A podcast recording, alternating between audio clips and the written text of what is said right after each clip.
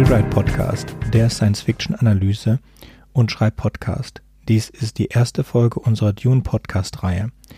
In dieser Reihe besprechen wir Romane, Verfilmungen und Computerspiele aus der Dune-Serie. Bei den Romanen beschränken wir uns auf die Originaltriologien, die von Frank Herbert geschrieben worden sind, plus die zwei Bücher, die Brian Herbert zusammen mit Kevin J. Anderson nach Frank Herberts Tod geschrieben hat, um die Originaltrilogien zu vollenden, plus die Trilogie der Legenden von Dune, die Brian und Kevin geschrieben haben. Dementsprechend besprechen wir nicht The Great Schools of Dune. Die besteht, diese Trilogie besteht aus The Sisterhood of Dune, Mentats of Dune, Navigators of Dune, sowie die frühen Chroniken, die bestehen aus ähm, Haus Atreides, Haus Harkonnen, Haus Corino, sowie die Helden von Dune, die bestehen aus Paul of Dune, Winds of Dune, Leto of Dune. Und ebenfalls nicht besprechen wir The Road to Dune, äh, zu Deutsch Die Träume vom Wüstenplaneten. Bei den Verfilmungen besprechen wir nicht die Nichtverfilmung von Jakobs, wir besprechen die Nichtverfilmung von Jodorowsky, wir besprechen nicht die Nichtverfilmung von Ridley Scott, wir besprechen die Erstverfilmung von David Lynch, wir besprechen die Sci-Fi Channel Miniserien, wir besprechen nicht die Nichtverfilmung von Paramount und wir besprechen die Neuverfilmung von Villeneuve. Bei den Computerspielen besprechen wir Dune und Dune 2 von 1992. Wir besprechen sehr wahrscheinlich nicht oder nur in Auszügen Dune 2000, Emperor Battle of Dune, Herbert's Dune, Dune Generations, das sowieso gecancelt wurde, und auch nicht die Dune Wars Mod für Civilization 4, als wohl auch nicht die drei neuen Spiele, die nur angekündigt sind. Ob wir das schaffen, liegt auch an euch, denn Jürgen ist leider kein Fan von Dune, deswegen suche ich nach Mitpodcastern. Wir möchten gerne alle vier Wochen eine Folge zur Dune-Reihe machen. Deswegen, wenn euch irgendetwas davon interessiert, dann bitte schreibt mir eine E-Mail an podcast at rewrite-podcast.de. Zur heutigen Folge, in der wir das erste Buch der Original-Dune-Trilogien besprechen, das erste Buch, das hier veröffentlicht wurde, das erste Buch, das hier geschrieben wurde von Frank Herbert zu Dune und auch das erste Buch von Frank Herbert, Frank Herberts Dune der Wüstenplanet. Dazu begrüße ich heute Arne, Frank und Sven. Wollt ihr euch vorstellen? Gut, äh, mein Name ist Arne. Äh, ich mache mit Frank zusammen einen eigenen Podcast, JWD, ganz weit draußen. Und da besprechen wir halt einfach Science-Fiction-Bücher, die uns gefallen haben und äh, die uns gefallen lesen die. Halt so, so ein bisschen Review-mäßig. Genau. Und ja, ich bin Frank. Passt ganz gut rein im Moment, Dune, weil ähm, bisher haben wir noch keine Bücher besprochen, wo es Außerirdische gab oder sowas. Und passt Dune bisher auch ganz gut rein. Ähm, ich bin mal gespannt, wo es hingeht. Ich habe früher mal Dune gelesen gehabt, ähm, wurde nicht so richtig warm damit und das hat diesmal ziemlich gut geklappt, was mich ziemlich gefreut hat. Hallo, ja, ich bin Sven. Ich mache den auch Menno Podcast, den Podcast über alles, was schief geht im Militärtechnik und sonst was. Und bin auch noch beim Mesh unter Messer Podcast unterwegs, wo wir uns Mesh angucken. Ja, und für mich war Dune eine Einstiegsdroge. Ich habe hier die Version in der Hand, wo noch die zur TV-Ausstrahlung auf Pro7 von der Miniserie, die Sonderedition. Und das ist meine zweite Version von Dune. Die erste habe ich irgendwie nicht wiedergefunden. Ähm, also so gesehen, ja, das ist für mich eine absolute Kindheitserinnerung, dieses Buch. Aber dazu gleich vielleicht noch ein bisschen mehr. Genau, ich bin Sönke, ich mache hier den Rewrite-Podcast. Und äh, für mich war es Dune 2 das Computerspiel, was mich als erstes mit ins Dune-Universum gezogen hat. Dann habe ich den Film gesehen, in Ausschnitten im Fernsehen und dann das Buch gelesen und seitdem im Rausch mit Dune. Wir wollten, bevor wir kurz zur Zusammenfassung gehen, wollten wir ein paar Sachen über Frank Herbert sagen. Keiner von uns weiß aber besonders viel über ihn. Deswegen etwas von der Wikipedia. Er wurde äh, am 8. Oktober 1920 geboren und starb am 11. Februar 1986. Dune war sein erster Roman und äh, den wollte eigentlich am Anfang keiner verkaufen. Und dann war er, äh, hat er ihn, äh, sorry, keiner verlegen. Und dann hat er im Selbstverlag angefangen zu verlegen und das ist dann ein Slow Burner geworden, äh, gewesen, bis er dann nach einigen Jahren auch ausgezeichnet mit Hugo und anderen Awards ähm, Nebula und so weiter zu dem Science-Fiction-Bestseller aller Zeiten geworden ist, der sich auch noch bis heute verkauft. Er hat zwei Trilogien geschrieben, bevor er gestorben ist, und dann hat sein Sohn Brian Herbert mit einem weiteren Autor, Kevin J. Anderson, ähm, weit nochmal so gefühlte 20 Bücher geschrieben und schreibt auch immer noch weiter daran. Es gab mehrere Verfilmungsversuche, die wir auch später besprechen werden in anderen Episoden. Und heute geht es um den ersten Buch des ersten, der ersten Trilogie, das ist Dune, der Wüstenplanet. Wer möchte gerne mit einer Zusammenfassung an, äh, anfangen? Ich würde gleich was vorwegschicken. Mach. Ähm, ich habe mir mit diesem Relesen für diesen Podcast mir eine Kindheitserinnerung zerstört. ähm, ich habe dieses Sorry. Buch in der Realschule abgöttisch geliebt, habe dann die ganzen anderen Bücher, die er geschrieben hat, äh, angefangen und habe dann während Seefahrtszeiten in meiner Marinezeit die Bücher vom Sohnemann gelesen, also die ersten, keine Ahnung, wie viele er mittlerweile produziert hat. Ähm, und ich habe mit diesem Buch ein, ich habe mich jetzt durchgequält für diesen Podcast. Ähm, ich lese mittlerweile sehr viel Fantasy, sehr viel Sci-Fi, aber eher moderneres Kram. Und ich kenne auch Military Sci-Fi, weil ich klar, ich komme aus dem Militär, ich war Soldat. Ähm, und da ist es natürlich so, dass du hinten einen Glossar hast und hier nochmal die, was ist ein APC, was ist, was ist meinetwegen auch noch Waffenschemata und sonst was. Aber bei diesem Buch, äh, man hat den Eindruck, dass er halt so vor sich hingeschrieben hat und dann, oh, scheiße, ich bin ja in einem Sci-Fi-Buch. Jetzt erstmal nochmal drei Seiten Techno-Gebabbel. Und dann kommen wieder so Sachen, die du nicht lesen kannst. Und dann geht es erstmal wieder locker flockig weiter und das Pacing ist halt auch komplett merkwürdig. So, man hat Junior in Erinnerung, so, oh, coole Sandreiter, die fremen auf ihren äh, äh, Sandwürmern und sonst was. Und im Endeffekt, Sandreiterei kommt hier zweimal in dem Buch vor. Ähm, und es sind halt solche Sachen so, gleich am Anfang so, ja, wir haben jetzt einen komischen, äh, den Khalid oder wie er es heißt. Und dann guckst du danach, ja, das ist eigentlich eine Fehde.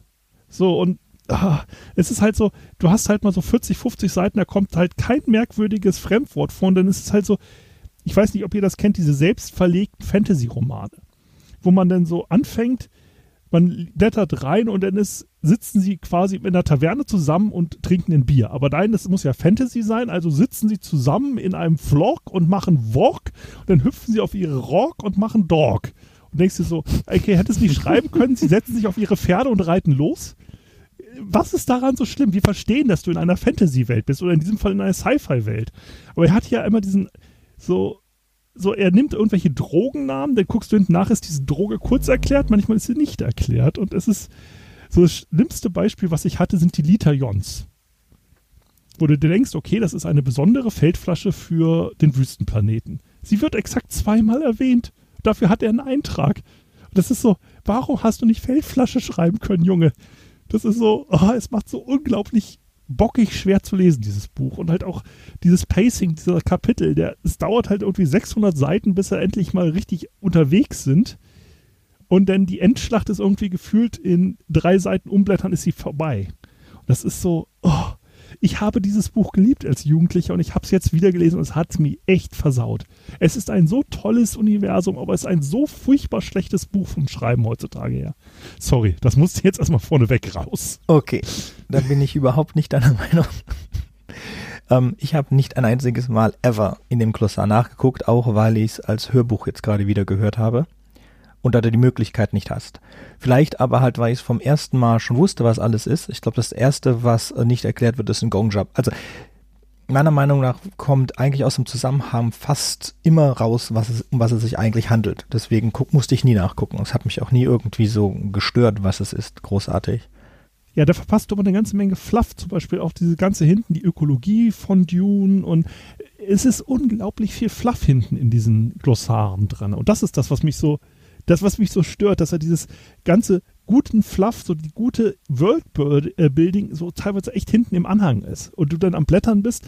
Und es ist nicht so wie bei Terry Pratchett zum Beispiel, wo halt einfach so eine Fußnote mal ein Witz ist, sondern du musst halt im Endeffekt, wenn du wirklich sagst, du willst so richtig in dieses Universum eintauchen, und diesen Fluff mitnehmen, denn dann bist du halt immer am Blättern. Und ich habe es halt erst versucht, auf dem E-Book-Reader zu lesen, habe dann den Tolino an die Wand geworfen und bin dann wieder in den Keller und habe mir meinen Original-Dune rausgesucht, weil das einfach nicht mehr ging mit dem Geblätter. Vielleicht sollten wir erstmal klären, welche Version hat denn jeder gelesen? Also äh, du, du, hast ja gemeint, dass du mit dem Wüstenplanet dann wahrscheinlich auf Deutsch gelesen hast. Genau, die 2001er überarbeitete Version in der Pro7-Version von Heine. In der Pro7-Version?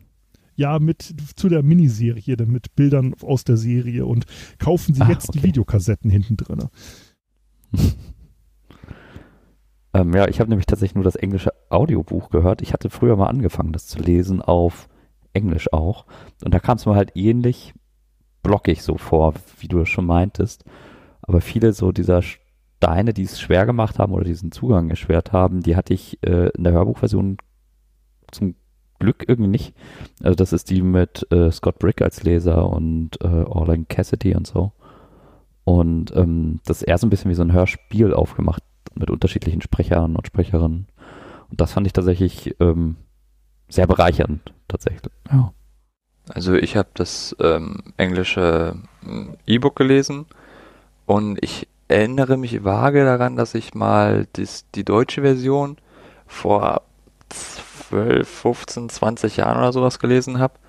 Ich bin der Meinung, ich habe die auch noch irgendwo hier bei mir in den Regalen rumstehen, aber spontan nicht gefunden, weil ich erinnere mich daran, an, an diese ganzen Szenen, die jetzt nicht explizit vom Film sind, sondern aus dem Buch, wie ich die halt vor meinem geistigen Auge hab ablaufen sehen und als ich denn dieses Mal äh, Dune auf Englisch gelesen habe, da, da, kam das immer wieder, so nach dem Motto, oh, Moment mal, das hast du doch mal gelesen, das kommt dir doch bekannt vor. Aber die, die, die, das war nicht so häufig, wie ich erwartet hatte. Und ich denke, die deutsche Übersetzung damals war einfach nicht so prall. Weil, ja, also ich, ich habe auch mal nachgeguckt, die Litanei Angst, wie die übersetzt wurde. Und das, da habe ich bloß die äh, Hände auf der Stirn zusammengeschlagen, weil bitte nicht, bitte nicht. Ja, und das macht's halt, diese Übersetzung macht's halt unglaublich fürchterlich, weil halt dieser, diese ganze Litanei der Angst und dieses ganze, ich sag mal, Bene Gessertet äh, Fluff, der ist halt auch echt unrund. Das ist halt echt nicht gut zu lesen in der deutschen Version. Und ja, ich hab's als Jugendlicher geliebt, dieses Buch. Und echt, oh Gott. Und dann auch allein diese, dass sie es nicht hinkriegen. Es geht ja dann auch, dass sie eine ähm, Pilgerfahrt macht, also eine Hatsch. Und sie kriegen es in der deutschen Version hin, dieses Wort, das irgendwie viermal vorkommt nur, im ganzen Buch viermal anders zu schreiben gefühlt. Also das Problem habe ich dadurch, dass ich das deutsche Hörbuch gehört habe, nicht.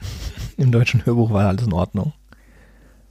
Und gelesen hatte ich, da kann ich mir kaum dran erinnern, eine dicke deutsche Version muss irgendwann Ende der 90er gewesen sein. Ja, mhm. und das ist halt der Unterschied. Wenn du ein Hörbuch hörst, dann hast du ja nicht diesen Moment mal, Moment, äh, und ich blätter nochmal nach und so. Und wenn du den hast, macht das im Deutschen echt keine Laune. Ich hätte es vielleicht auch als Hörbuch hören müssen, also gebe ich offen mhm. zu. Ich dachte, wir machen hier eine Buchrezension, ich setze mich mit einem Füller daneben und einem Block und mach mal hier so Buchkritiker und oh Gott. Aber vielleicht hat das schon auch ein bisschen was damit zu tun, in welchem Zeitpunkt deines Lebens du dieses Werk dann liest. Also ich bin damals auch durchgeflogen durch den Herrn der Ringe, wo ich irgendwie so 16 war oder sowas in der Art und diese äh, schlimmen Längen, die da immer beschrieben wurden, wenn irgendwie Frodo da diesen Ring durch diese Einöde trägt, das fand ich super spannend damals.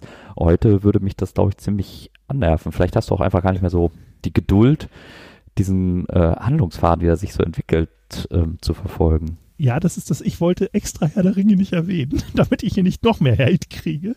Aber ja, ich habe Herr der Ringe in allen Übersetzungen da. Ich habe es im Original, ich habe es in dieser Bibeldruckversion mit Goldseiten da. Und es ist mittlerweile, ich habe es x-mal gelesen als Jugendlicher genauso und ich kann es nicht mehr. Ich kann Herr der Ringe, ich komme nicht mehr aus dem Auenland raus, ich komme noch nicht mehr, mehr bis zur Geburtstagsfeier und ich finde es so dröge das ist halt so, dieses moderne Schreiben ist halt ein anderes als in den 60er Jahren Cypher. Ich merke es genauso mit dem Stanislav Lem und ähnliche Bücher. Das sind halt alles, das ist, das ist ein Klassiker, aber ich setze mich halt auch nicht hin und lese die Odyssee äh, mal gemütlich am Abend. Ne, das ist so, es ist ein Klassiker, genau wie Effi Briest und andere Werke, Aber es ist sich so hinzusetzen und dann so auch wirklich zu sagen, ach ja, heute mit dem Beinchen lese ich mal Effi Briest, ist bei mir halt nicht drin. Ich nehme an, das ist ein bisschen ähnlich wie beim Film, wo halt auch über die Jahrzehnte eine Verkürzung der Schnittlänge festgestellt wurde. Halt einfach so tendenziell. Früher waren Schnitte, soll heißen, die, die Dauer zwischen ähm, Kameraeinstellungswechsel und äh, Szenenwechsel und dergleichen war halt wesentlich länger und heute haben wir halt so im Schnitt zwischen 5 und 13 Sekunden. Mit und Shaky wenn Cam. du halt mal einen alten Film mit einem neuen Film vergleichst, wie lange da halt die äh, Kamera auf ein Gesicht gehalten wird, um den Eindruck des äh, Schauspielers festzuhalten, während das heute so, das hast du halt zwei Sekunden und dann Schnitt zum nächsten. Naja, das ist, das haben, merken wir beim Mesh-Podcast, weil Mesh ist ja halt für heutige Verhältnisse unglaublich kurz mit ein paar 20 Minuten immer die Folge. Ähm, ja, aber nein, es ist ja halt auch, wenn du zum Beispiel Fritz Leibner liest, äh, die Fafni und Mauser-Reihe. Der hat dann am Anfang hat er diesen 60er Jahre Fluff auch gemacht. Das ist halt immer, jedes Wort muss ein extra Wort haben. So nach Motto, es war keine Magie, es war halt bla und es war halt dies und es war halt Phase. Und das hat er irgendwann weggelassen, weil er halt irgendwie eingesehen hat, dass er gute Fantasy-Geschichten schreiben kann, ohne so dieses Exposé, ohne dieses, so nach Motto, dass die Welt sich aus dem Erlebnis des Charakters bildet. Und das hast du halt bei Dune teilweise nicht.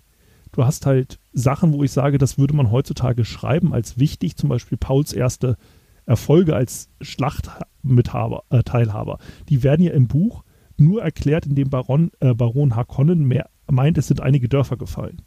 So, das würdest du heutzutage schreiben, um die Charakterentwicklung zu zeigen. So nach dem Motto, es wird halt mehr so dieses Show not tell gemacht heutzutage Mhm. in Büchern. Und das hast du halt in Dune ganz, es wird halt, Exposé wird dir so Rachen auf, Trichter rein, es kommt Exposé. Und das ist ja bei Herr der Ringe genau dasselbe. Vielleicht sollten wir aber nochmal kurz einen Schritt zurück tun und kurz mal so umreißen, worum es überhaupt da geht. Ähm, und dann wieder tief eintauchen in äh, die Rezension, wo wir eigentlich eben jetzt gerade schon drin waren. Dune beginnt damit, dass die, das Haus der Atriden, also das Haus Atreides, vom Imperator gesagt bekommt, äh, ihr zieht jetzt um, ihr zieht nach Arrakis. Das ich ist der du Wüstenplanet. Ein bisschen Dune. Vorgeschichte geben. Also wo, Okay. wir- wo befinden wir uns? Ähm, Dune, so als Setting, es gibt einige 10.000 Planeten, die, äh, die, die, politisch ist es so als ein pseudo-feudales System organisiert. Es gibt Barone, es gibt Herzöge, es gibt Grafschaften und dergleichen und üblicherweise herrscht man über so äh, Planeten oder mehrere Planeten. Und äh, die letzten Dekaden hatte der Baron Harkonnen über Arrakis, den Wüstenplaneten, die Herrschaft. Und äh, aus im Buch nicht näher genannten Gründen, zumindest erinnere ich mich spontan gerade nicht dran, wird die Herrschaft über Arrakis dem Haus Atreides übertragen. Und ähm, um diese äh, Herrschaft durchzuführen, mussten, muss natürlich das Haus Atreides rüber nach Arrakis fliegen. Das geht natürlich nur mit Raumschiffen und äh, damit kommen wir zum, äh, zum einem der bedeutenden Schwerpunkte für Arrakis, weil Arrakis ist der einzige Planet, auf dem das Spice gewonnen wird. Mm, Das Spice macht erst die äh, überlichtschnellen Raumschiffe wirklich ähm, plausibel und machbar. Weil äh, ohne das äh, Spice, mit dem man halt ein bisschen in die Zukunft gucken kann, das hat halt noch ein paar andere Nebeneffekte, aber für die Raum, für die Raumreisen ist es halt relevant, dass man ein bisschen in die Zukunft gucken kann und somit, äh, wenn man überlichtschnell fliegt, reagieren kann, bevor man zerstört wird. Und weil Spice das einzige ist, was das kann, ist halt Arrakis als der Planet, von dem das Spice kommt, sehr wichtig. Ja, außerdem Ähm, verlängert es das Leben und macht ja. total süchtig. Genau. Und winzige Korrektur, du kannst nicht in die Zukunft sehen, du kannst nur ähm, Sachen besser berechnen. Also es, ist, es fühlt sich so an, wie in die Zukunft zu sehen, es ist es aber nicht wirklich. Anyway, jetzt können wir in, können wir in Detail dann später gehen. Es, vielleicht eine Anmerkung, es gibt in dieser Welt keine, keine Computer. Man konnte auch schon früher schneller als das Licht fliegen, als es noch Computer gab, aber durch einen, einen Krieg zwischen Menschen und äh, Maschinengeistern oder künstlichen Intelligenzen sind alle Art von Computern verboten. Ja, wobei das ja wiederum jetzt auch wir müssen jetzt uns überlegen, besprechen wir Dune in der Version quasi, wie sie geschrieben wurde. Denn heißt es nämlich nur, Computer sind jetzt durch den Dschihad verboten. Wenn du jetzt natürlich das mitnimmst, was der Sohnemann geschrieben hat, dann werden auf einmal auch die ganzen Logikfehler, die Dune an sich hat. Ja, das machen wir in einer eigenen Episode. Das machen wir. Heute genau, geht es nur um den Essen. Es kommt aber wirklich du hast nämlich diesen vor. Logikfehler mit dem Spice immer noch in der Originalversion jetzt im Dune weil du fragst dich beim Lesen, wie sind sie überhaupt zu dem Planeten gekommen, Ach, mit dem sie über Licht schnell fliegen können, wenn du nicht über, nicht über Licht schnell fliegen kannst ohne Spice. Das ist kein Logikfehler, das wird halt nicht erklärt. Ja, korrekt. Gut. Okay.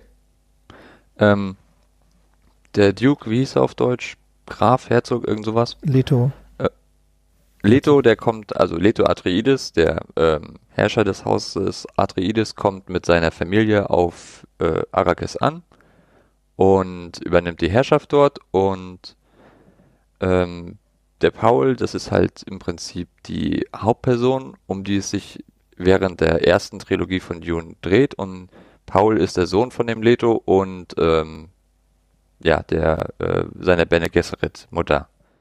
Dann magst du Bene Gesserit erklären vielleicht?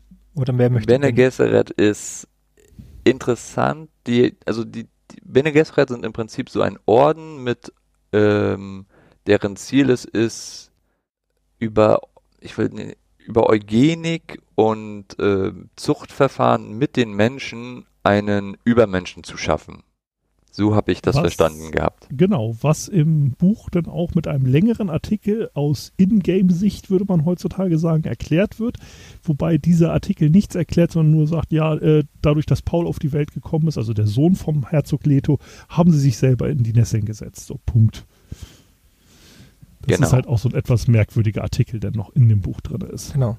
Ich weiß jetzt nicht 100%, ob das im ersten Buch drin ist, aber nach dem Butlerin Dschihad, der Krieg gegen die äh, Roboter oder Computer, gab es dann verschiedene Denkschulen, die die Computer ersetzen sollten. Daraus sind zwei noch immer existent. Das sind einmal die Gilde, die die, die Raumschiffe steuert, und die Schule der Bene Gesserit, ein weiblicher Orden, die durch Zuchtprogramme versuchen, den Quisa Zadarat zu erschaffen, was der Übermensch ist und die Erklärung, warum der Quisa Zadarat jetzt äh, ein Übermensch ist, die Bene Gesserit Schwestern können durch ein von Dune stammendes Wasser des Lebens in die Vergangenheit sehen, also eine Art genetische genetische Vergangenheit in alle alle ihre Vorleben, aber nur in die weibliche Linie. Und der Quisa Zadarat, das macht alles keinen Sinn, das ist keine Frage. Der Quisa Zadarat kann in die männliche Linie auch reinsehen. Was habe ich falsch gemacht, Sven? Ähm, das, das ist nämlich der Unterschied zwischen den Fremen gesegneten Muttern und den Bene Gesserit. Die Bene, ach, dieser blöde, also äh, die BGs, ähm, die nutzen äh, eine andere Droge. Das wird nämlich nachher bei den Fremen erklärt, dass die auf einem anderen Planeten ein ähnlich wirkendes Gift gefunden hatten. Und das Wasser des Lebens, das die Fremen haben, das ja auf Dune gewonnen wird, indem man halt einen äh, Sandwurm ertränkt, äh, soll irgendwie noch ein bisschen besser und anders wirken. Das ist auf jeden Fall in dem Dune 1 äh, haben sie halt diese Rückschau, wo die gesegnete Mutter, äh, also wo die Mutter von Paul, der ihre Segnung kriegt, äh, wird das nochmal kurz erwähnt, dass es halt eine etwas andere Droge ist. Also es macht wirk äh, von der Wirkung her keinen Unterschied, ist aber anscheinend, da haben die Fremen ihr eigenes Gift gefunden, das das die Wirkung hat. Okay. Weiter? Ja, bitte. Gut. Ähm, nachdem die dort angekommen sind auf Arrakis, äh, wird, äh, wird es relativ schnell klar, dass der Baron Harkonnen ähm, ein falsches Spiel spielt und im Prinzip über Arrakis wieder die Macht erlangen will und dass er halt im Prinzip mit dem Imperator zusammengearbeitet hat dafür. Die ich, ich, ich überspringe hier sehr viel, damit man halt auch noch ein bisschen Gefallen am eigenen Lesen der Bücher hat. Die ähm, Paul und äh, seine Mutter, die werden ausgesetzt als Tötungsmaßnahme im Prinzip. So, äh, wir töten sie nicht direkt, aber äh, auf jeden Fall unter gefährlichen Umständen. Und der äh, Herzog Leto, der wird halt relativ direkt getötet. und Baron Harkonnen bekommt wieder die Herrschaft über Arrakis. Wie man es erwarten kann, sterben Paul und seine Mutter nicht, sondern werden von den Fremen, das sind die örtliche Bevölkerung, aufgenommen. Die Fremen, die leben auf Arrakis seit einigen tausend Jahren auf jeden Fall.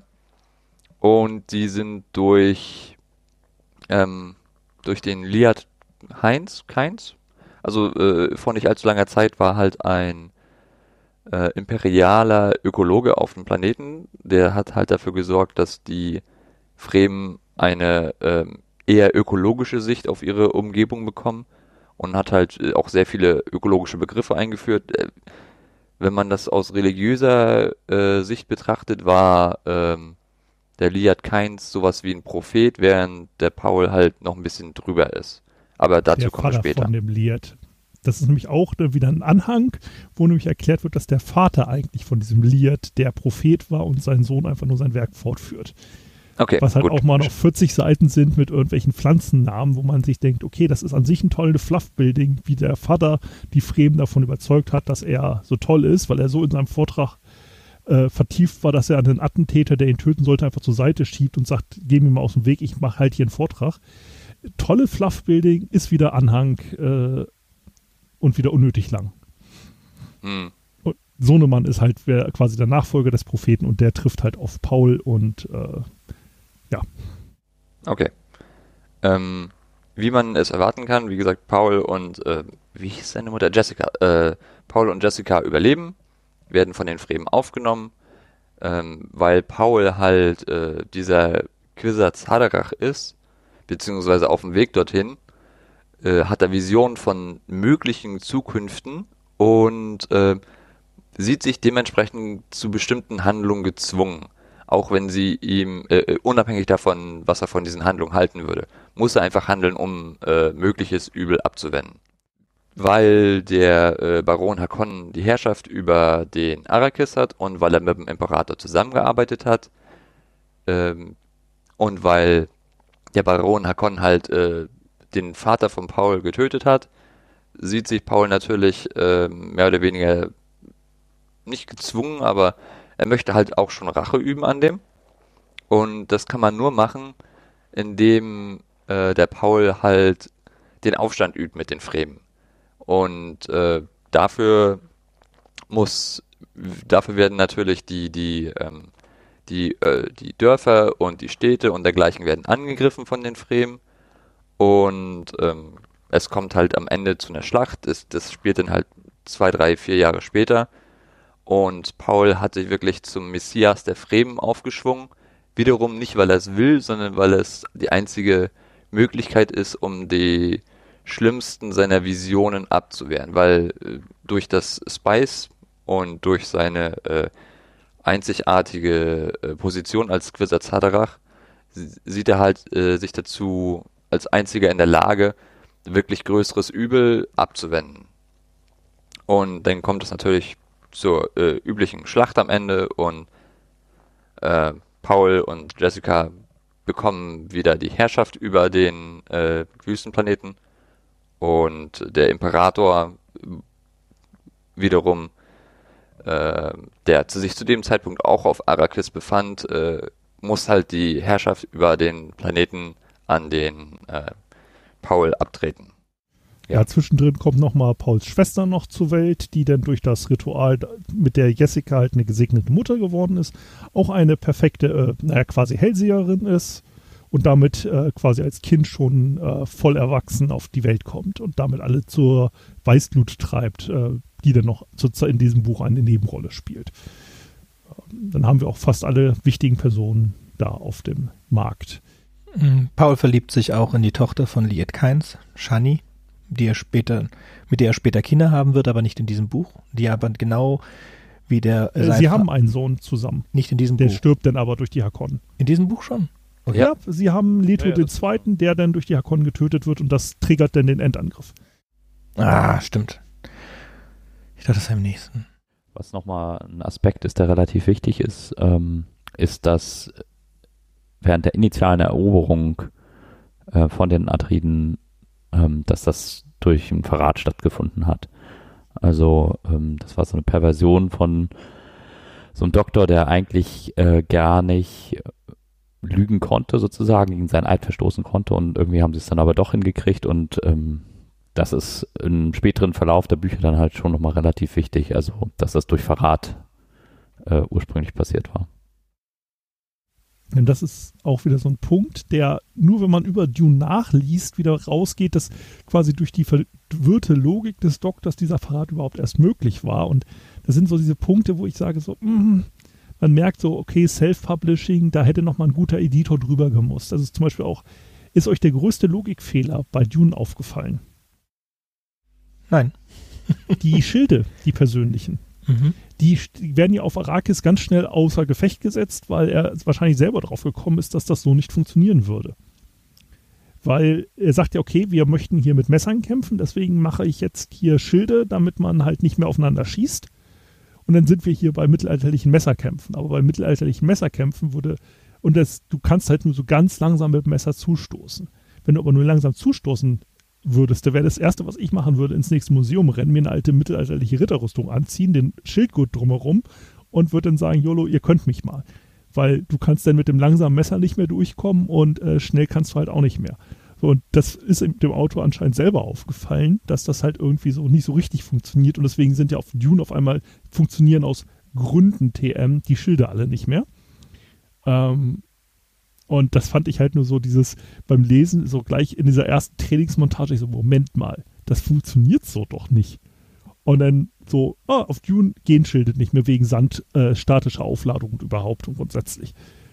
Ähm, fand ich nur sehr interessant und man merkt halt, dass dieses Buch sich entwickelt und bei seinen späteren Büchern ist es halt schon besseres Geschreibe, aber wie gesagt, dieses Buch als solches hätte, glaube ich, nochmal einen Editor gebraucht, nochmal eine Runde durch die äh, durch einen Kritikprozess gehen können. Mhm. Ja, kann, kann gut sein, dass man hätte ein paar Sachen aus dem Glossar, die ich nicht vermisst hätte, aber jetzt, wo du darüber sprichst, hätte ich schon gerne gewusst, warum die Suk-Kondition äh, nicht funktioniert hat. Aber ich habe mir die Frage einfach nicht gestellt. Also, ich habe mir einfach gedacht, das wird schon irgendwie so in Ordnung sein mit seiner, mit seiner Frau, dass ihm das jetzt wichtiger war, herauszufinden, ob sie tot ist oder nicht und deswegen musste er seine Rache da nehmen. Ja, aber ja, wenn es da eine genau interessante genau Erklärung gibt, nur bei Keins zum Beispiel, da kommt es in einem Satz vor ungefähr, dass das der Sohn, der augenblickliche Keins der Sohn des Propheten ist. So kommt in einem, so äh, einem Satz vor und mehr brauche ich darüber eigentlich nicht. Da hätte ich das Glossar nicht, da hätte ich es nicht wissen brauchen. Ja, und ich sag ja, dass das aus dem Glossar mit dem, diese Szene, wie sein Vater die Fremen überzeugt hat, das hätte der Liert einfach mal so einen halben Abschnitt erzählen können da hättest du dir 30 Seiten hinten Glossar sparen können. Weil nämlich den Rest, wie sie denn Dune bepflanzen, mit welchen Geräsern, wann und wo, wie eine Düne befestigt wird, ja, go, uninteressant. Ich denke, er ist ja. da ein bisschen der Falle des ähm, über, äh, Übervorbereiteten anheimgefallen. Weil nach dem Motto, wenn, wenn du irgendwas schaffst, möchtest du halt auch sehen, dass es realisiert wird. Und da er halt sich so sehr vorbereitet hat und äh, so sehr Dünenlandschaften und dergleichen erforscht hat, wollte er halt auch wirklich zeigen, wie das geht. Unabhängig davon, ob es nötig ist, es zu zeigen. Das hätte man zum Beispiel auch ähm, in, äh, relativ einfach äh, zeigen können, indem eine von den Reisen, wo ähm, Chani oder so, die sind ja am Südpol in dem äh, in der Festung dort und dann reisen sie zurück äh, in die äh, Wüstenbreiten, also äh, ihr wisst, wo, was ich meine, wo halt die Wüste ist. Und da hätte dann Stück für Stück Chani zum Beispiel anmerken können, ah, jetzt gerade haben wir die, äh, das stark befestigte, ähm, die Baumlandschaft hinter uns Stück für Stück gelassen und jetzt kommen wir zur Graslandschaft und als nächstes kommen die Dünen. Ja, das meine ich mit Show Not äh, Tell, so nach dem Motto, das hätte man einfach da wunderbar zeigen können. Und ähm, so manche Logikfehler, die dieses, dieses Buch einfach in sich trägt, hätte man auch vermeiden können. Und ähm, mhm. wie gesagt, die Begründung offiziell, warum der Doktor ähm, diesen Verrat brechen konnte, ist offiziell, das liest man dann aber auch nur bei Anmerkungen zu Dune, dass er halt so einen Hass auf die Hakonnen hat, dass das Leben neben seines Schützlings als Mittel der Rache über seiner Konditionierung steht, wo ich mich frage, so angeblich die un durchdringliche Konditionierung ist so leicht auszuhebeln? Really? Und das war so. Okay. Ja, aber das Gefühl hatte ich auch schon beim Lesen des Buchs ohne Glossar. Also was ich mir vor, also als Autor wirst du immer dazu angehalten, unnötige Sachen zu streichen. Du schreibst dein, dein Manuskript, dann sind es 300 Seiten, dann liest du durch und guckst nur, was wirklich notwendig ist und was nicht den Lesefluss stört. Und das streichst du raus, dann bist du bei 200 Seiten. Und meistens ist dafür der Lektor da. Das heißt, die Idee, das in ein Glossar zu packen, finde ich ganz gut, aber scheint wohl auch so Sachen zu sein, die, die du, die du das Gefühl hattest, du musstest sie nachlesen, hattest aber keinen Spaß an dem Glossar die man hätte dann vielleicht besser reinbringen können. Mir ist das jetzt nicht so gegangen, aber wie gesagt, ein paar Dinge, die du genannt hast, fände ich auch besser, wenn sie drin gewesen wären. Und Logikfehler gibt es halt immer, muss man aber dann auch ausmerzen. Ich weiß nicht, ob das in meinem damaligen, wann auch immer das Buch, ach, 74, glaube ich. 64. 64. Ich weiß nicht, ob das damals ähm, den, denen aufgefallen wäre, weil ja auch heutigen also, Lektoren einiges nicht auffällt. Also das schlimmste Ding jetzt mal, Zitat aus dem, also die Jessica wird ja irgendwann gefesselt und sie wird mit Krimskelfaser oder Krimskelschnur gefesselt. Denkst du, okay, sie wird mit Schnur gefesselt. Ne? So, und dann im Glossar die Klemmerfaser, die aus Anzügen der Hufu-Rebe des Planeten Ekats gewonnen wird. Verknotet man die Krimskelschnur, zieht sie sich zu einem vorher festgelegten Limit zusammen. Punkt. Okay. Soweit hätte ich es noch akzeptiert. In Klammern. Für weitere Details siehe Holiat von Fulits Studie Die Würgepflanzen von Echatz. Dieses ganze Glossar ist auch noch in-game geschrieben. Ist gut. Finde ich schick. Ähm, das ich mag so das. Ich mag das. Ich hätte nicht nachgeguckt. Hey, ich, Sven, ich hätte es einfach nicht nachgeguckt, aber da du es jetzt gemacht hast, finde ich es richtig cool. Also ich bin ein, eindeutig dafür, dass das da bleiben muss. ähm, finde ich gut. Was ich noch, ähm, vom, vom, vom Stil her, jedes Kapitel wird eingeleitet mit einer, einem Zitat aus einem von den vielen Büchern von Prinzessin Erulan. Und am Ende von. Das ist tatsächlich ziemlich cool, ehrlich gesagt. Ja. Ich finde, das trägt richtig viel bei zum Buch. Ja, was ich ja an sich schon, aber es spoilt auch. Nö, das Nein, ist halt das, Problemchen, das, das ganze hab. Buch spoilt. Das ganze Buch spoilt. Wenn du nachguckst, weiß, weiß äh, Paul schon, als sie in die Wüste kommen, als er seine, seine Erwachung hat, weiß er schon, wie es ausgeht. Und dass die, die Harkonnen überfallen werden und wie die Harkonnen das überfallen werden, das weißt du auch. Du weißt sofort, dass der Suk-Doktor der Verräter ist. Das wird dir alles gesagt. Das wird dir ja. natürlich, das, das, weiß Paul nicht, aber du weißt es als Leser. Das, äh, da ist kein Suspense. Er will dich da gar nicht auf die Folter spannen, Frank Herbert. Er hat, sagt dir das gleich. Er will daraus gar keine Spannung erzeugen. Hätte er das gewollt, hätte er das umgestellt. Hat er aber nicht. Das hat er mit Absicht gemacht. Du weißt von Anfang an, das ist eine Falle, und du weißt von Anfang an, wer der Verräter ist. Und Paul und die anderen wissen es nicht. Was ich noch dazu sagen wollte, am Ende von dem Buch haben wir halt den Zirkelschluss. Denn er wird ja verheiratet, also beziehungsweise er wird verheiratet mit Prinze äh, Paul heiratet Prinzessin Erolin, damit er ähm, einen Anspruch auf den äh, Sitz des Imperators hat. Sagt ihr aber gleich, Chani ist meine, meine Konkubine, meine Geliebte und ich werde nichts mit dir zu tun haben und sie geht dann und äh, fängt an zu schreiben und ihr Lebensinhalt ist dann das Schreiben. Und das, was sie dann geschrieben hat, und wir wissen ja auch, dass sie viel geschrieben hat, weil wir die, vor jedem Kapitel ein Zitat von ihr hatten aus einem der vielen Bücher. Und das finde ich einen coolen Zirkelschluss am Ende. Ich finde es auch schön, wie es das halt genau, äh, nicht genau, aber nah genug äh, Jessicas Position reflektiert. Sie war ja auch Letos Frau und äh, sie war im Prinzip Letos Konkubine. Was mhm. heißt im Prinzip, sie war Letos Konkubine. Und Leto hat aus äh, politischen Gründen keine Frau genommen. Aber es war klar, dass äh, Leto und äh, Jessica dicke miteinander waren. Dass sie halt sich wirklich geliebt haben. Und ähnlich ist es ja jetzt auch bei äh, Paul und Chani die waren auch äh, von vornherein miteinander und die äh, Prinzessin Erulan, die ist halt unter ferner Liefen. Obwohl sie im Prinzip seine Frau ist, ist es klar, dass sie das fünfte Rad am Wagen ist oder das sechste oder das siebte in der Beziehung zwischen, pa äh, zwischen Paul und Shani. Ja, das ist halt so, wie gesagt, irgendwie, ich finde das toll mit diesen Zitaten, aber sie sind halt auch ein bisschen on the nose. Also sie, sie drücken den Lehrer, äh, Leser manchmal echt so vor so einem Kapitel in so Sachen rein, wo, also wie gesagt, wenn ich, wenn man das Buch liest, auch in der deutschen Übersetzung, die jetzt in der Version wahrscheinlich nicht so rund ist, ähm, also ich muss das mit der Übersetzung jetzt mal vergleichen. Ich äh, höre jetzt für einen Pratchett-Podcast, also lese ich die englischen und die deutschen Pratchetts immer ein, im Buchclub quasi immer parallel.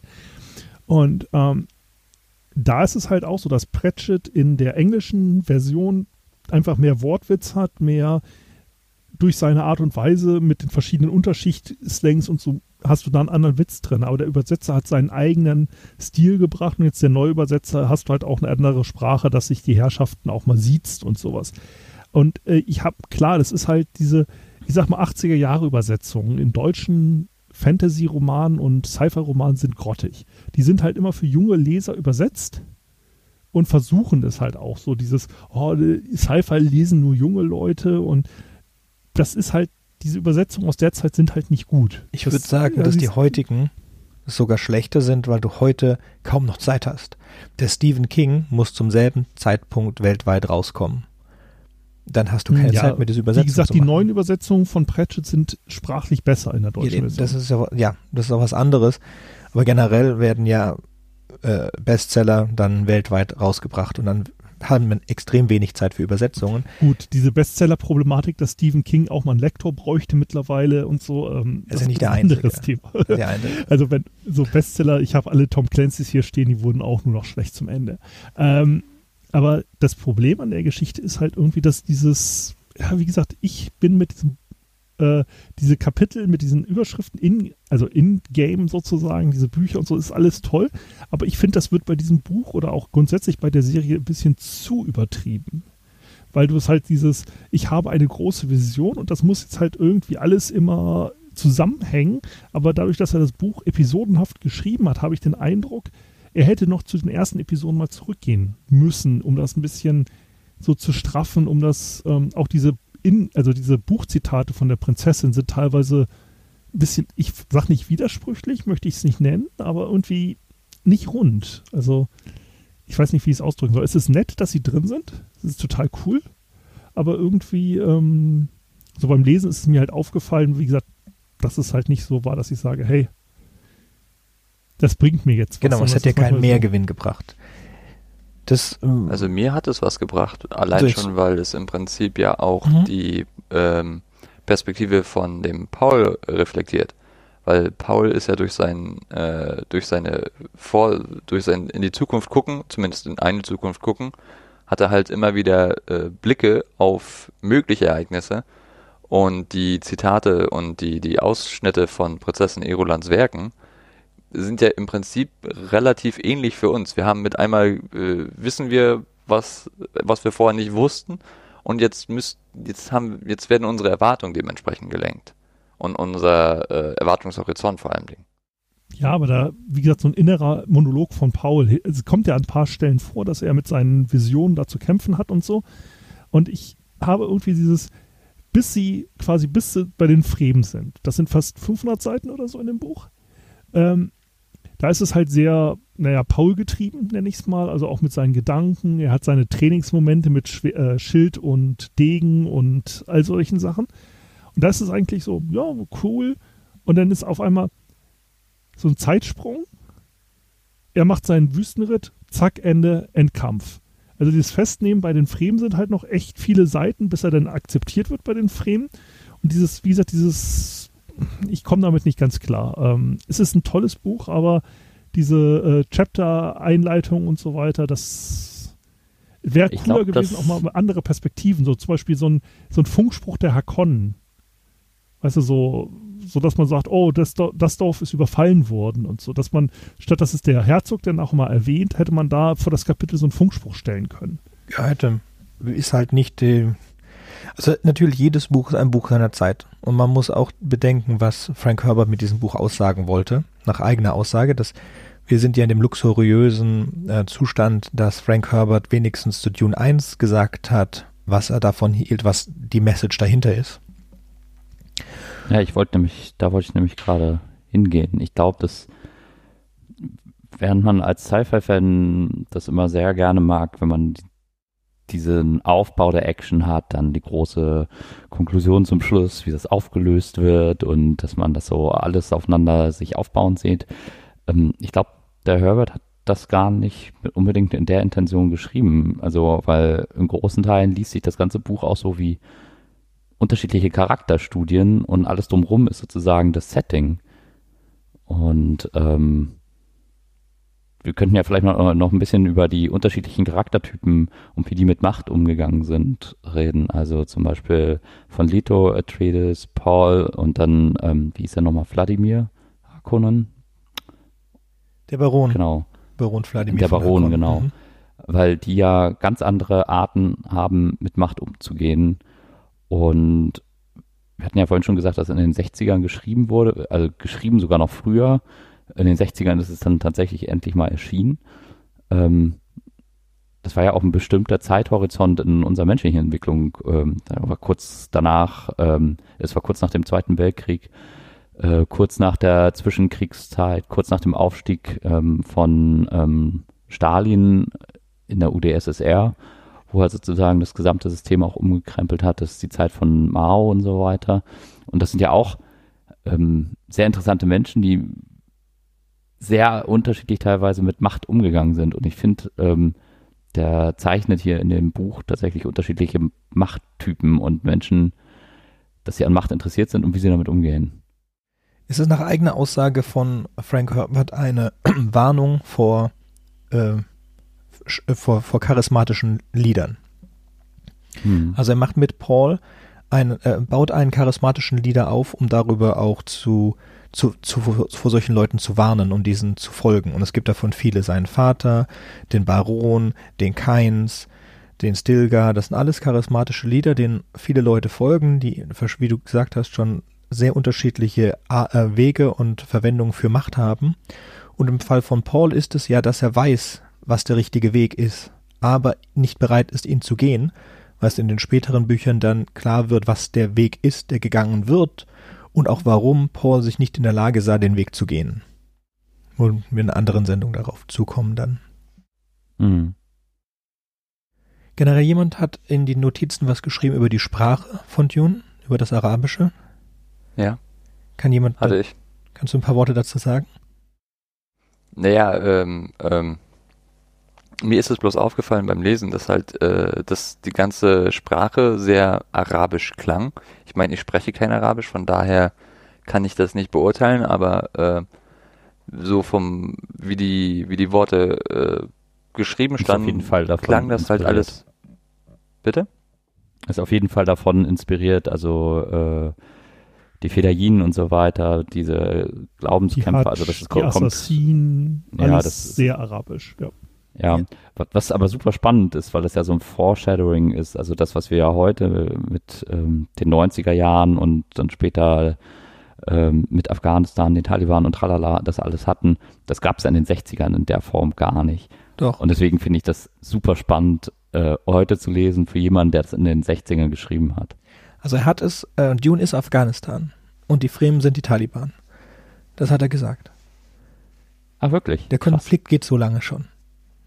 Ja, und die, die Gilde oder die Firma, die die Gilde, äh, also es geht um Öl. Spice ist Öl und äh, die OPEC ist diese böse, die Chom, diese, muss jetzt mal nachgucken. Aber die meine OPEC gab es die in den 60ern schon.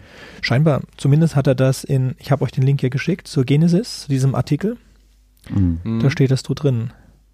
Ja, wobei davor waren die Briten da und haben den Iran total perversiert sozusagen. es, um das Öl zu sind bekommen, Nicht also- die Taliban, Taliban. Ja. Die Ja, Taliban genau. gibt es erst seit den 90ern, als die CIA da so ein bisschen Geld reingesteckt Ja, hat. Davor die waren halt Taliban. diese ja, Gut, aber die Menschen gab es da schon. Das, was heute jetzt die Ja. Taliban sind. Oder was wir heute. Wir assoziieren ja Terroristen damit. Also zu dem Zeitpunkt von Frank Herbert waren das keine Terroristen, sondern die Einheimischen in Mhm. Da waren das Afghanistan. Freiheitskämpfer. Die waren wahrscheinlich nicht einmal das, aber Nee, ja, das war gegen, die Briten, gegen die Briten waren sie wahrscheinlich Freiheitskämpfer. So, man, auch interessant ist, dass Atomwaffen sind die schlimmsten Waffen, die es in dieser Zukunft gibt und dass deren Benutzung ähm, verboten ist für jeden Zweck. Und dass das dann vom Imperator geahndet wird. mhm. Aber das, es wird auf das Englisch so schön ja nahe, Family Atomics genannt. Nochmal bitte. Genau. Es wird auf Englisch so schön Family Atomics genannt. Family Atomics. Mhm. Die familiären Atomwaffen. Ja. Also die das der großen Herrscherfamilien dann. Also so die Harkonnen haben welche, die Atreides haben welche und die ganzen anderen Okay, das sind das Blockmächte. Halt auch noch. Gibt es halt mehr davon. bisschen, ja. Russen, Amerikaner, Chinesen. Mhm. Ja, die Häuser halt. Genau, die großen Häuser. Äh, das liegt, also dass diese so geahndet und geächtet sind, legt aber auch nahe, dass es irgendwann mal irgendeinen Konflikt oder dergleichen gab, der mit äh, Atommächten, äh, mit Atomwaffen ausgetragen wurde. Weil im, im, im Prinzip äh, ist es ja so, das gebrannte Kind scheut das Feuer. Aber dafür muss das Kind erstmal gebrannt werden, ne? Ja, und das ist ja das, was denn der Sohnemann nachliefert. Also das liefert er ja massiv nach. Und ähm, ist aber so ein Unterschied, äh, wenn du es jetzt zum Beispiel mal vergleichst mit Battletech. Wenn du da in die ersten Romane guckst, dieser Riesenserie, da war ja schon klar, okay, wir wollen das und das Setting. Und dann wird das halt in den ersten Büchern auch erklärt mit den Nachfolgekriegen, bla bla bla bla, äh, warum es denn halt folgende Restriktionen gibt, warum das die Welt so ist, wie sie ist. Und das hast du halt in diesem Dune-Universum nicht. Du, du, wirst in so eine Welt reingeworfen, du wirst halt erstmal mit diesem Techno-Bubble, dieses Star Trek, der Warp-Kern ist destabilisiert, Gerede um dich geworfen, aber die Welt wird erstmal nicht erklärt. Außer in den Anhängen und dann halt in den Büchern, ähm, die vom Sohnemann kommen. Ich glaube, die auf den Notizen anders, des Vaters basieren. Genau. Wenn man das heutzutage anders lesen würde, wenn man erst mit den Büchern des Sohns anfängt und dann in Dune reingeht, würde ich, glaube ich, würdest du ein ganz anderes Bild haben. Mhm ist es halt auch wie J.R. Martin es macht. Also ähm, The Song of Ice and Fire oder Game of Thrones, das ist genauso. Du fängst, es fängt an mit einem, einem Prolog, in dem Magie gezeigt wird. Und dann geht es in eine, in eine Fantasy-Welt, in der aber fast nichts, äh, nichts Fantastisches vorkommt, bis lange, lange rein. Und da wird dir auch nichts erklärt, das, äh, beziehungsweise es wird dir relativ wenig erklärt. Aber wenn du alle Bücher liest, dann sind irgendwo die Informationen schon drin. Und das ist das ist im Moment sogar relativ modern. Ich weiß jetzt, die zerrissene Erde, die hat gerade zwei Hugos bekommen oder so für die Trilogie. Das ist wohl genauso. Ist bei mir noch auf der Leseliste, aber in den ganzen Reviews dazu steht, dass es, dass du komplett in die Welt hineingeworfen wirst und dir die Welt aus den aus der Geschichte heraus äh, äh selbst erarbeiten ja. musst. Also die habe ich gelesen, die Trilogie, die ist, hat mir sehr gut gefallen und die, die Hintergründe, wieso die Welt ist, wie sie ist, wird erst im Verlauf des zweiten und dritten Bandes näher beschrieben. Sowas, ja, das ist super. Also ich freue mich schon, das zu lesen. Was ich damit sagen wollte, ist, es ist auch ein Trend. Es gibt solche und solche. Und Frank Herbert und ähm, J.R.R. Martin gehören zu denen, die dich in die Welt hineinschmeißen und dann darfst du dir die Welt selber zu eigen machen. Und Frank Herbert hat dann noch seine Sachen in die Glossars und in seinen dicken Heften, während ähm, J.R.R. Martin jetzt außer dass sie ihn gezwungen haben, dieses eine Buch zu veröffentlichen, in dem seine Notizen drin sind, hat er davor seine Notizen immer für sich behalten und hätte die auch nie veröffentlicht. Das ist die Shattered World oder welche meintest du jetzt gerade? Das ist einer uh, der Broken letzten. Earth. Nein, Broken Earth. Genau, Broken Earth. Ähm, nee, aber wie gesagt, das ist so dieses ähm, Dune ist äh, zu Recht ein absoluter Klassiker, aber es ist halt schon ja, der ist halt nicht so zugänglich wie moderne Werke. Das, das kann man auf jeden Fall so sagen. Ja. Also wir haben jetzt in einer in der letzten Folge vor dieser Folge äh, Starship Troopers besprochen und da ist es auch genau dieses Problem. Es ist halt oh, ja. äh, sehr alt. Ja, ich bin ein großer Fan davon.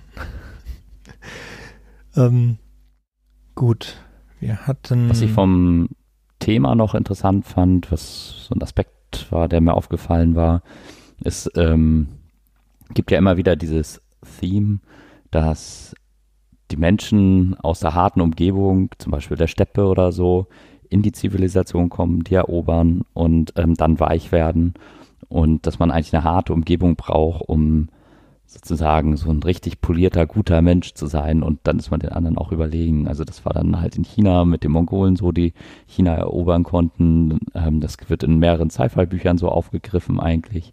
Und hier ist das so ein bisschen auch so mit den Sadoka, was so angedeutet wird, was ähm, die Elitetruppen eigentlich des ähm, Herrschers sind. Das war auch eine Bevölkerung auf ähm, einem Planeten, wo sie Extremen ausgesetzt wurde und dann wurden sozusagen die Besten der Besten der Besten genommen, ohne Ironie gerade. Und die äh, stellen den Kern der Elite dar. Und zudem werden die Fremen eigentlich auch die ganze Zeit aufgebaut.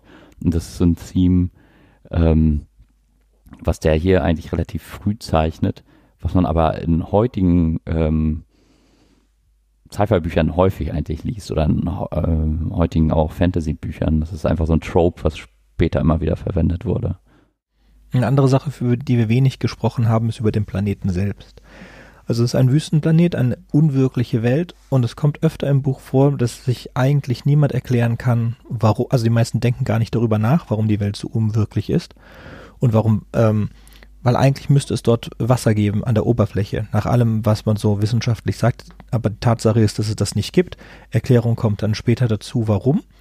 Äh, dass es auf dieser Welt Wasser so wertvoll wird, hat dann zu einer Kultur, die sich komplett ums Wasser herum erstreckt geführt, was ich eine sehr interessante Kultur, also die Kultur der Fremen mhm. ist sehr interessant. Allein deswegen kann man das schon mit Gewinn lesen. Das immer mein Wasser zu deinem Wasser oder in einer Szene spucken sie dem, sorry, spucken sie dem ähm, Vater von Paul auf den Tisch und das ist ein Zeichen des Respekts und die, die Soldaten, die um den Tisch herumstehen, würden den Fremen am liebsten massakrieren deswegen und verstehen diese, dieses Respekt des Wassergebens überhaupt nicht. Hm, es ist halt aber auch wieder, dieser Aspekt wird dann kaputt gemacht, wenn Paul in diese Höhle voll Wasser kommt. Auch wenn sie sagen, ja, das ist für die Bewässerung des Planetens, aber ganz ehrlich, wenn eine Kultur so hinter Wasser her ist und quasi Leute sterben, weil sie halt irgendwie mal der Liter Jon kaputt ist, also die Feldflasche, ähm, also so nah am Budget zu sein, würde ich halt auch als Führer meines Volkes sagen, so, ja, okay, wir wollen den Planeten bewässern, aber bewässern geht zur Not auch mit Urin. Hier hast du erstmal einen Becher voll. Äh, also nicht Urin, aber Wasser aus der Höhle. Und das ist so dieses, ähm, das passt auch nicht zusammen. Und ja, wobei, ganze, das haben die schon nochmal, also das haben die zeitlich total versetzt erklärt, aber das wird an mehreren Punkten tatsächlich aufgegriffen. Also irgendwann sagt ja Stilgar, ähm, dass sie es auf die Million Liter Johns runtergerechnet haben, wann sie genau Wasser äh, zusammen, äh, genug Wasser zusammen haben, um diese nötigen drei oder vier Prozent äh, in der Atmosphäre so freizusetzen äh, über Vegetation, dass das Gesamtklima kippen wird. Also ja, aber sie sagen auch selber, äh, so dass der beste Art und Weise, Wasser aufzuheben, ist in deinem eigenen Körper. Mhm. Das ja, heißt, das so ich als Führer meines Volkes würde doch sagen, okay, ich habe hier eine große Kaverne mit Wasser und ich würde jetzt halt aber auch meine Leute nicht so so auf Diät setzen, weil ich halt weiß, okay, in meinen Höhlen habe ich eh meine Wasseraufbereitung, da kriege ich das Wasser wieder und so. Verstehst du, was ich meine? Ja, du meinst, das ist innerhalb dieser, oh, wie hieß denn das, Sucks oder so? Mhm. Ähm, da, wo ja. sie leben, also das, das ist da ein geschlossener Kreislauf. Wenn, ja. wenn wir in den Suck sind und die, die Wasserschutztüren der Suck sind zu, dann könnte ich ja auch Wasser aus der Höhle nehmen, weil es ist ja im Kreislauf gefangen, solange bis ich die Höhle verlasse und dann muss ich halt sicherstellen, dass ich mit demselben Wasser zurückkomme oder mehr Wasser. Das macht Sinn. Ähm, ist halt da. Ich würde halt auch innerhalb der Höhlen äh, quasi Farmen anlegen, was weiß ich. Nö, das, das, so. das, das ich verstehe deine, deine Schlussfolgerung. Ich glaube, das ist auch richtig so. Das könnte man theoretisch machen, ohne dass es würde sie halt weich machen. Und sie, sie sind auch später noch in dem, in den, in den späteren Büchern sind die Fremen ja auch, auch hart bis zum Gottkaiser dann. Und dann gibt es ja auch nicht mehr. Allerdings sehen wir ja auch bloß diese ähm, Wasser, äh, Wasserhöhlen im Prinzip in den, in den Wüsten, äh, in den Wüstenbreiten. Stimmt. So mit dem, äh, wo halt wirklich, wenn du es offen äh, lassen würdest, würde es halt verdampfen von alleine.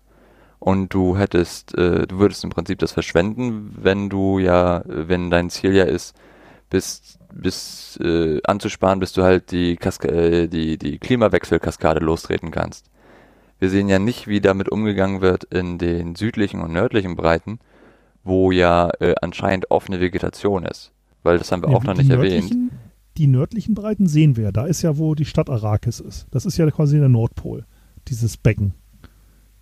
Oder in der Sicher? Nähe des Nordpols. Also es ist sehr nah am Norden auf jeden Fall. Das heißt, die kommen ja immer nicht auf die Südhalbkugel. Darum geht es ja die ganze Zeit.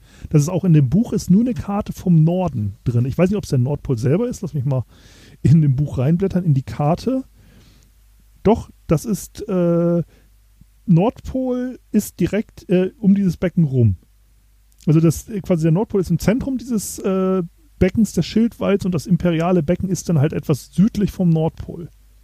Das heißt, äh, diese ganze Handlung da auch mit diesen offenen Feigen äh, Palmen, das ist ja alles die Stadt Arrakis, wo dann drum geredet wird, oh, das Wasser ist so knapp, das spielt am Nordpol. Oder hm. in der Nähe des Nordpols. Also, also die Fremen so, sind dann am Höhe Südpol. Norwegen. Das heißt aber, die genau. Bepflanzungen, die die Fremen vielleicht schon haben, weil die werden ja angedeutet, die sind dann am Südpol. Genau. Naja, mhm. also das ist ja nicht nur angedeutet, das ist ja fast direkt gesagt, die, äh, die Fremen bestechen die Gilde, dass sie keine Satelliten aussetzen. Und zwar bestechen die in einem, die, die bestechen die die Gilde in einem Niveau, dass gesagt wird, selbst der Imperator hat nicht genug Geld, um hier äh, Satelliten auszusetzen. Mhm. Ja, stimmt. Und äh, die, der einzige Zweck dafür ist ja im Prinzip diese Pflanzung geheim zu halten. Mhm. Ja, also ich finde schön, dass schon damals in den 60er Jahren sich jemand über Klimawandel und solche Sachen Gedanken gemacht hat. Wahrscheinlich nicht in dem Ausmaß, dass es die Erde betreffen könnte, aber schon in dem Ausmaß, dass man, dass Wüsten nicht Wüsten bleiben müssen und dass man die Verwüstung Ja, aufhalten kann. Diese Dünenbepflanzung, das kann dir jeder Niederländer erklären. Also das, was er danach in dieser Botanik erklärt, das ist so einmal Küstenschutz, einmal eins. So äh, Düne bepflanzen, bis sie eine grüne Düne wird Aber, und dann fest ist und so ich weiter. hatte auch gelesen, dass er genauso auf die Idee gekommen ist. Der war, ich glaube, in Oregon oder sowas. Da gab es nämlich so ein Dünenreklamationsprogramm, wo sie die Dünen bepflanzt haben und dann hat er das gesehen gehabt und ist darüber auf die Idee mit so einem Wüstenplanet und so einem Sci-Fi-Setting überhaupt gekommen. Also vermutlich hat er es deswegen so in der Tiefe eingebaut. Also, Zumal er hat ja äh, anscheinend diesen Artikel, für den er diese Oregon-Dünen äh, betrachten sollte, den hat er nie geschrieben, sondern stattdessen Dune. Ja, und den Artikel hast du dann hinten im Glossar. Ich weiß nicht, wie viele Seiten sind das? Ich lasse mich mal nachzählen.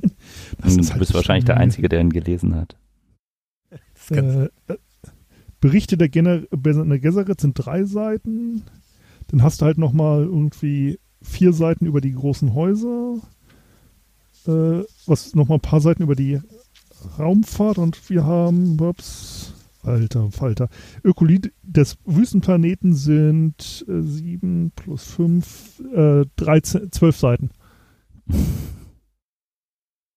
Naja, als Biologe war das schon interessant. Auf jeden Fall ist das Worldbuilding sehr tief Mhm. in dem ganzen Werk, auch wenn es sich nicht so leicht erschließen lässt in einigen Beziehungen. Aber ich hatte die ganze Zeit das Gefühl, dass ich irgendwie mich fremd und so ein bisschen schon auch so verloren für so ein bisschen so, wie gute Fantasy halt auch sein kann. Also, dass man sich nicht unbedingt in allen Sachen wiedererkennt und denkt so, boah, das ist exotisch so ein bisschen.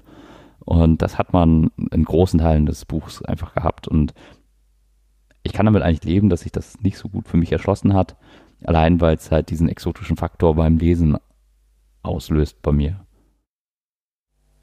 Bei mir auch. Also mir, mir, mir hat das, äh, mir hat Dune sehr gut gefallen. Trotz aller Schwächen, äh, ich, ich hat, mir hat es Spaß gemacht zu lesen. Mhm. Also ich mochte es auch. Ich fand mich richtig hineingezogen. Ich habe auch kein Problem damit, dass es keine eigentlichen Konflikte gibt. Das wird sich auch in den weiteren Büchern so fortsetzen. Sehr interessant. Wir haben noch nicht äh, gesprochen über die Mentaten. Menschliche. Ich würde auch noch mal kurz was zum Buch sagen. Also.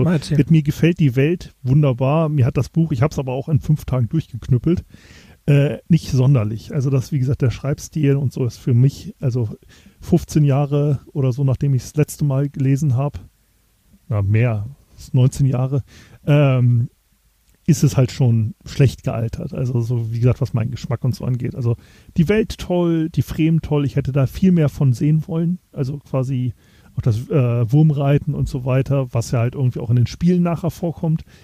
Äh, und in den Filmen halt so richtig epi episch ist und irgendwie kommen die namensgebenden Sandwürmer in Dune irgendwie gefühlt viel zu kurz. Also so in dem Buch. Du hast halt ewig lang dieses, bis sie auf Arrakis sind, dauert es halt ewig.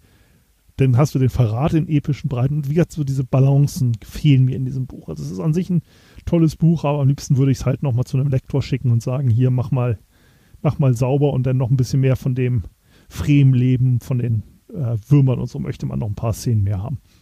Gesprochen wie ein wahrer Drehbuchregisseur. Ja, ich bin da nichts in dem Bereich, aber irgendwie gefühlt so für meinen Geschmack. Ja, man kann alles immer verbessern. Es hat, jedes Buch ist ein Produkt seiner Zeit und ich habe damit keine großartigen Probleme. Ich wollte noch ein bisschen was über Mentaten sagen, weil wir die, äh, wir haben die Bene Gesserit gehabt, wir haben die Gilde gehabt, wir haben noch nichts gesprochen über die Mentaten. Die Mentaten sind speziell ausgebildete Menschen. Man wird äh, seit seiner Geburt auf Mentat, also Mentat sind menschliche Computer, man wird seit seiner Geburt als Mentat trainiert und wenn man 15 Jahre alt ist, wird einem offenbart, dass man zum Mentaten trainiert wurde und dann kann man sich entschließen, die Mentatkonditionierung nennen sie es, weiterzuführen oder nicht. Es gibt auch relativ früh in diesem Buch diese, die Szene, wo genau das Paul offenbart wird. Dass er nicht nur der Quisa Zaderat sein könnte, sondern dass er auch noch die Mentatausbildung begonnen hat. Das fand ich eine extrem schräge Szene, ziemlich am Anfang. hat mir hm. gut gefallen. Ja, die wurden ja nötig, weil äh, die Computer abgeschafft wurden. Korrekt. Und brauchte äh, das. Mhm. Und ich nehme an, dass bei den Mentaten auch eine, ähm, ähnlich wie bei den Bene Gesserit, dass es irgendwie so eine, so eine ähm, eugenische äh, Manipulation oder so, so, so ein Drängen dazu gibt, Leute zu selektieren, die halt eher dazu geneigt sind, weil äh, anders, also die Bene Gesserit, bei dem Bene Gesserit geht es darum, das menschliche Potenzial in einer Weise auszuloten. Bei den Mentaten geht es in einer Weise darum, das menschliche Potenzial auszuloten. Bei den Nav Navigatoren und der Gilde geht es auch darum, das menschliche Potenzial, äh, Potenzial in der dritten Weise auszuloten. Es geht immer darum, halt äh, die, die Tiefen des menschlich Möglichen zu erkunden und äh, halt auch wirklich zu ermöglichen. Und bei den Mentaten mit dem ähm, was, wenn wir uns äh, aus unserer heutigen Sicht nach dem Motto Milliarden Berechnungen pro Sekunde äh, in verschiedenen Kernen in der CPU und äh, wenn du dir vorstellst, im Prinzip soll das ein Mentat auch hinkriegen, der, der tut das nicht so hinkriegen, der abstrahiert das auf einer viel höheren Ebene.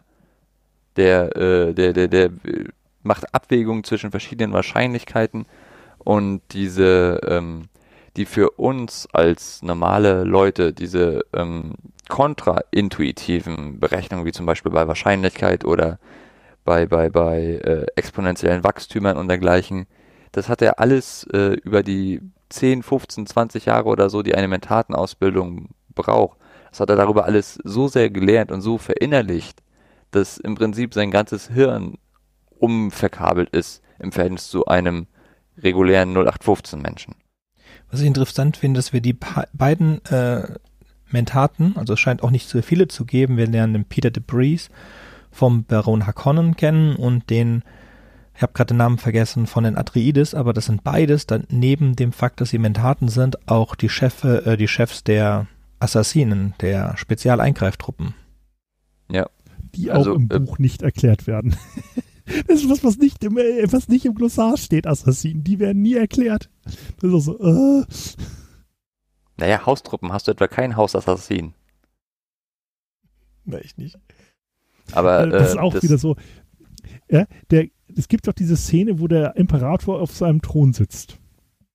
Ähm, ich habe, Moment, wo haben wir den Notizzettel? Der Patscher-Imperator, bla bla bla bla, äh, und er trug immer die Uniform eines äh, äh, Sadukar äh, mit dem goldenen Löwen eines Burseng. Okay, guckst du nach, Burseng ist nur General der Sadukar. Hey, danke, warum nicht gleich so? Egal, sorry. Ich liebe diesen Anhang. So, ja, und um, die ähm, Mentaten, wir haben den dritten Mentaten eigentlich. Paul ist doch auch im Mentatentraining. Genau. Paul ist Mentat und gleichzeitig Quidazaderas. Wobei er gar nicht geplant wurde als Quisazaderat, sondern er sollte, Paul sollte eine Pauline werden. Jessica wurde gesagt, sie soll nur Mädchen gebären, damit er dann mit dem Haus Hakonnen verheiratet werden kann. Und der Quisazaderat sollte dann der ähm, Sohn von Pauline und ähm, ja, dem, dem Feuder. Feuder von Haus ba äh, Hakonnen sein. Genau. Wobei Paul Aber ja auch selber sagt, er ist nicht der Quidasara, sondern eine Anomalie oder irgendwie sowas. Sagt mhm. er auch mhm. selber im Buch. Aber das ist auch so ein Theme, was in dem äh, Buch immer wieder wiederholt wird. Das sind Pläne im Plänen im Plänen, so ungefähr. Und ähm, so wie viele Ereignisse aufeinander aufbauen, äh, gestaltet sich auch die Art der Schlachtführung da. Also das, sie versuchen eigentlich die ganze Zeit irgendwie die anderen zu verwirren und dann reinzulegen. Und ähm, sich gegenseitig auszumanövrieren und da spielen diese Mentaten halt auch voll die wichtige Rolle, weil die halt einfach ganz viele mh, hm, unterschiedliche Gegebenheiten mit in Betrachtung ziehen und daraus versuchen dann einen Schlachtplan beziehungsweise einen Plan, den anderen auszumanövrieren, zu formulieren. Es sind halt auch nicht wirklich so Computer, sondern es ist eher so Meisterstrategie, äh, Meisterstrategen quasi so ein bisschen dargestellt. Mhm. Ich habe kurz mal geguckt, Assassinen sind ursprünglich ähm, eine Angehöriger einer bestimmten Glaubensgemeinschaft im Mittelalter und wird verwendet für fanatische religiöse Gruppen. Also ich denke, er hat Assassine nicht erklärt, weil er davon ausging, dass das äh, allgemeine Kenntnis ist. Ich hatte eigentlich gedacht, dass ja, Assassine ja. Englisch ist für Attentäter oder so, ist es aber nicht. Also und da ich Assassin's Creed gespielt habe und so hatte ich mich damit auch mal beschäftigt. Und ein Autor, der sonst ist noch nicht mal eine Feldflasche umschreiben kann, ohne ein Glossar zu schreiben. Ja, ja. ja. Das ist lustig, das stimmt. Weil das hätte ich ja erwartet. Also, dass man, äh, er beschreibt auch diesen Sucherjäger, der den Paul angreift, also dieses komische Assassin-Gerät äh, und so. Und da hätte ich halt erwartet, dass er mal so die Struktur der Haustruppen eines typischen Herzogs erklärt oder ähnliches. Das macht er halt nicht. Sondern er hat halt seine, äh, der Gunny hat halt seine Truppen, der Tufi, sonst Harad oder wie der heißt, hat seine Truppen.